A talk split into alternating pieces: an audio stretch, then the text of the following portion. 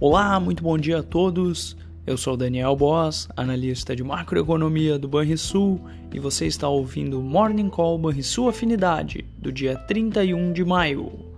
No exterior, com a escalada do nível de preços preocupando o mundo, o embargo parcial da União Europeia sobre importações de commodities energéticas russas deverá oferecer um fato novo sobre a inflação.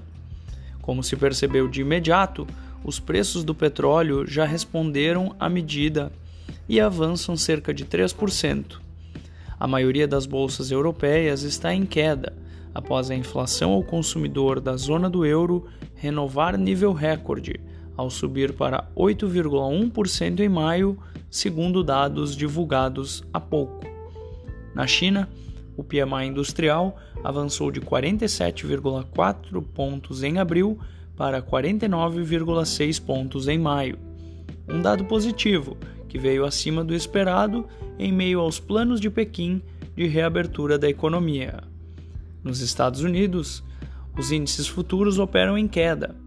Os riscos ligados a esse embargo europeu ao petróleo russo parecem, parecem ser mensurados no início desta terça-feira por analistas de mercado. Estas foram algumas das principais notícias internacionais. No Brasil, o sinal negativo dos futuros em Nova York, após o feriado, e o dólar mais forte ante outras moedas, poderão trazer pressão para os ativos locais. Na contramão, os dados positivos do PMI industrial da China deverão ser um alento para um país que depende do aquecimento da atividade chinesa.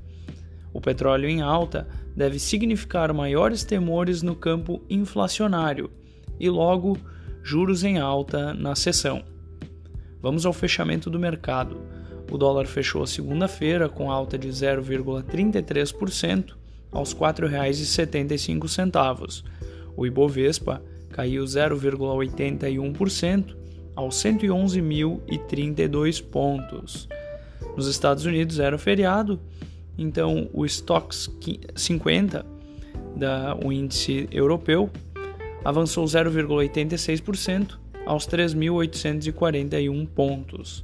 O DI futuro para janeiro de 2023 subiu 8 pontos base a 13,41%, e o DI futuro para janeiro de 2027 subiu 30 pontos base a 12,23%. Na agenda do dia, destaque dos Estados Unidos para a confiança do consumidor e a sondagem da indústria. No Brasil, teremos a divulgação da PNAD contínua de abril. Você ouviu o Morning Call e sua afinidade com os destaques do dia. Acompanhe de segunda a sexta-feira o nosso overview.